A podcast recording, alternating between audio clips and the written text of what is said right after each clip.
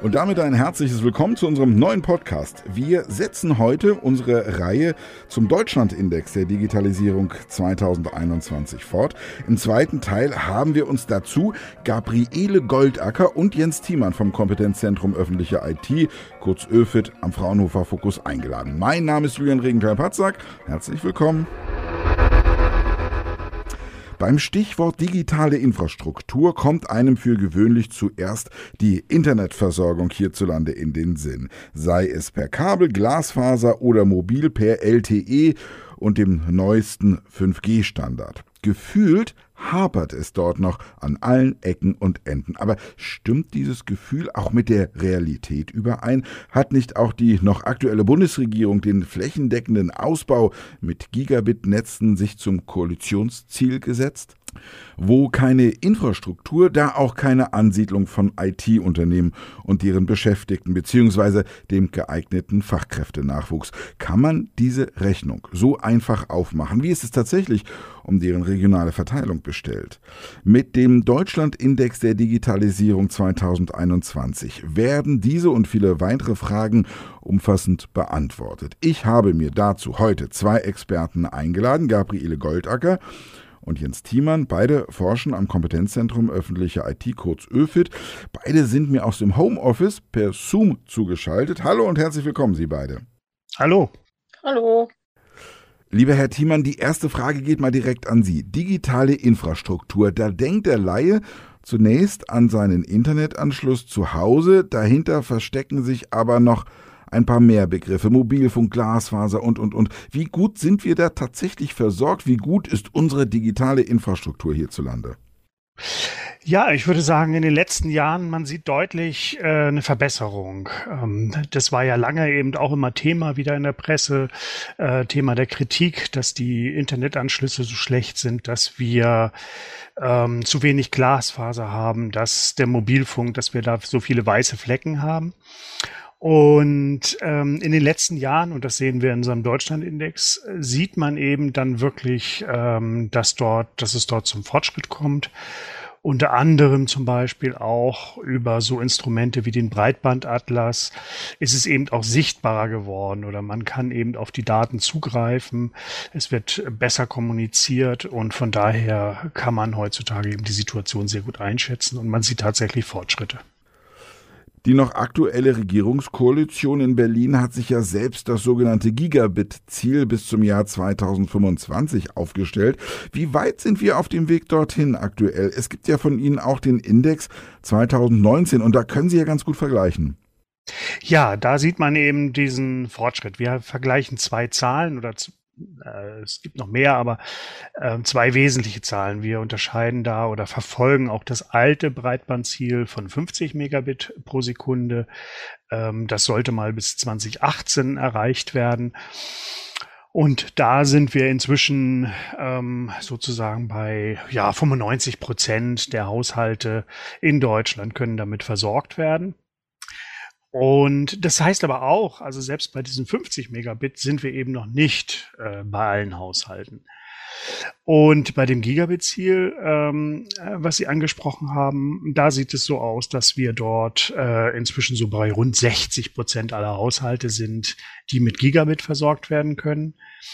Und das beruht dann eben ähm, hauptsächlich auf äh, den Kabelnetzen, also das alte Fernsehkabel und äh, nur zum Teil eben auf äh, moderner Glasfaser.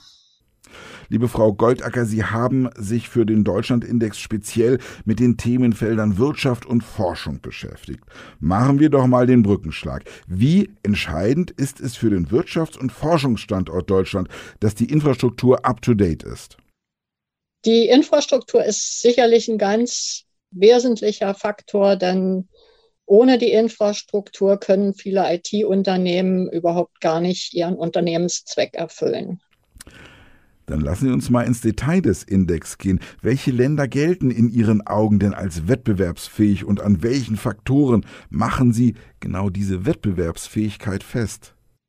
Also wir haben jetzt nicht unterschieden zwischen wettbewerbsfähigen und nicht wettbewerbsfähigen Ländern, sondern Wir schauen uns einfach die Länder im Vergleich an und natürlich ergibt sich daraus ein gewisses Ranking.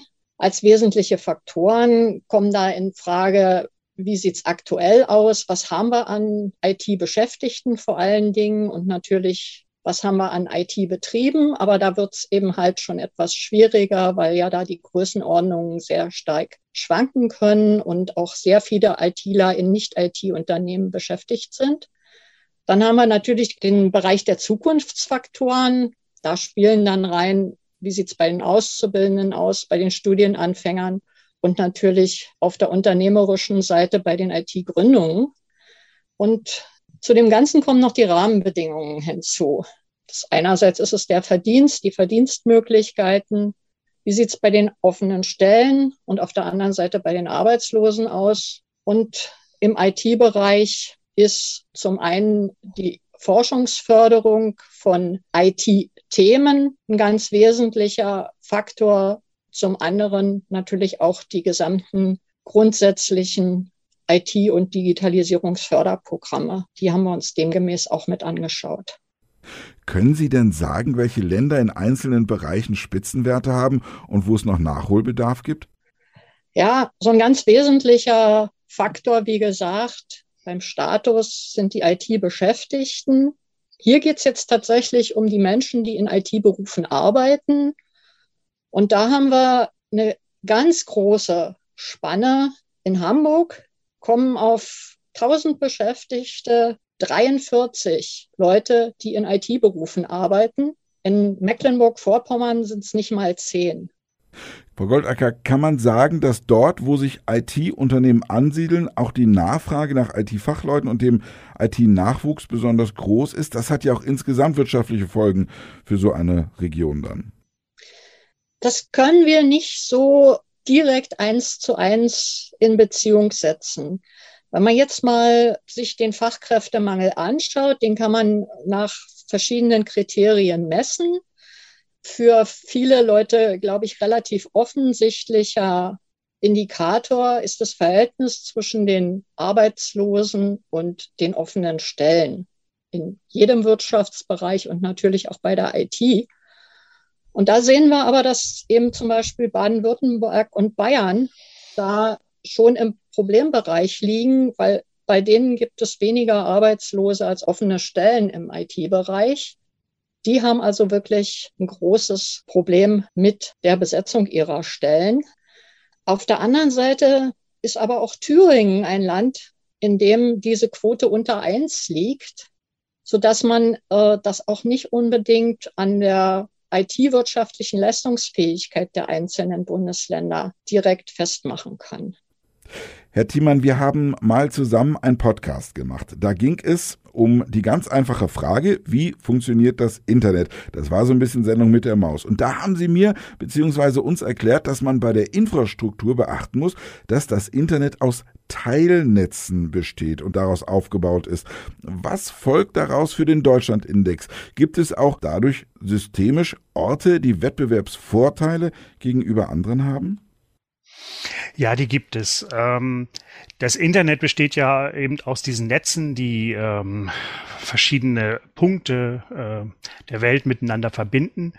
Und gerade wenn wir an ähm, zum Beispiel an Gaming denken, an, an Streaming und an ähnliche Anwendungen, die eine schnelle Reaktionszeit erfordern, wo wir also das Gefühl haben, dass wir sozusagen interaktiv äh, Dienste nutzen und dass das also für uns sehr ähm, sehr geschmeidig läuft. In dem Moment ist es natürlich wichtig oder das beruht darauf, dass ähm, diese Anwendungen in Rechenzentren laufen und die dann eben möglichst lokal oder über Deutschland verteilt ähm, dort angeboten werden. Und dementsprechend ähm, hat das eben auch Vorteile auf der Seite des Internets, sage ich mal, wenn dort ähm, diese Infrastruktur, die Rechenzentren, aber auch Netzübergänge, wenn die eben äh, gut zu erreichen sind aus einem Bundesland oder eben über Deutschland gut verteilt sind. Schauen wir noch mal kurz in die Zukunft. Wir haben über die Breitbandziele der Regierung gesprochen, den aktuellen Zustand der Infrastruktur und wie es sich entwickelt hat. Wo steuern wir da in den kommenden Jahren hin und wo müssen wir vielleicht noch aufholen? Stichwort Glasfaserausbau oder aber auch Forschungsförderung des Bundes. Ich weiß nicht, ob Frau Goldacker zunächst will, oder? Ja, ich glaube, die äh, Forschungsförderung des Bundes hat ja in vielerlei Hinsicht einen anderen Fokus. Es wird zwar versucht, dort einen gewissen Ausgleich zwischen den Ländern zu schaffen, aber in erster Linie liegt der Fokus schon auf den inhaltlichen Themen und wo die jeweiligen Konsortien herkommen, die sich um eine Förderung zu einem vorgegebenen Thema bewerben. Deshalb ist die Forschungsförderung auch äh, ein extrem dynamischer Bereich. Vor zwei Jahren, als wir den Deutschland-Index 2019 herausgebracht haben, hatten wir in unserem Beobachtungszeitraum gerade einen enormen Peak, weil einige sehr große Projekte gestartet worden sind mit Schwerpunkten in nur drei Bundesländern. Jetzt sieht es wieder etwas gleichmäßiger verteilt aus. Insgesamt ist es erfreulich, dass die Forschungsförderung auch nach dem Peak, zwar mit einem deutlich niedrigeren Niveau, aber doch äh, gegenüber unserem ersten Deutschland-Index noch mit deutlich erhöhten Werten auch im letzten Betrachtungszeitraum zu beobachten war. Was äh, auf der anderen Seite bei der Forschungsförderung jetzt mehr in den Hintergrund tritt, sind die Grundvoraussetzungen. Also ein Bundesland, in dem es wenig IT-Betriebe, vielleicht auch wenig Professorenstellen, wenig Forschungseinrichtungen im IT-Bereich gibt, die haben es natürlich sehr viel schwerer von vornherein, sich um die Forschungsförderung dann zu bewerben, weil daraus ja auch äh, gewisse Ansiedlungsschwerpunkte der Industrie dann entstehen. Dort, wo die Forschungsunternehmen sind, dort, wo die universitären Schwerpunkte sind, dort siedelt auch die Industrie im Zweifelsfall neue, innovativ orientierte IT-Forschungsbereiche an.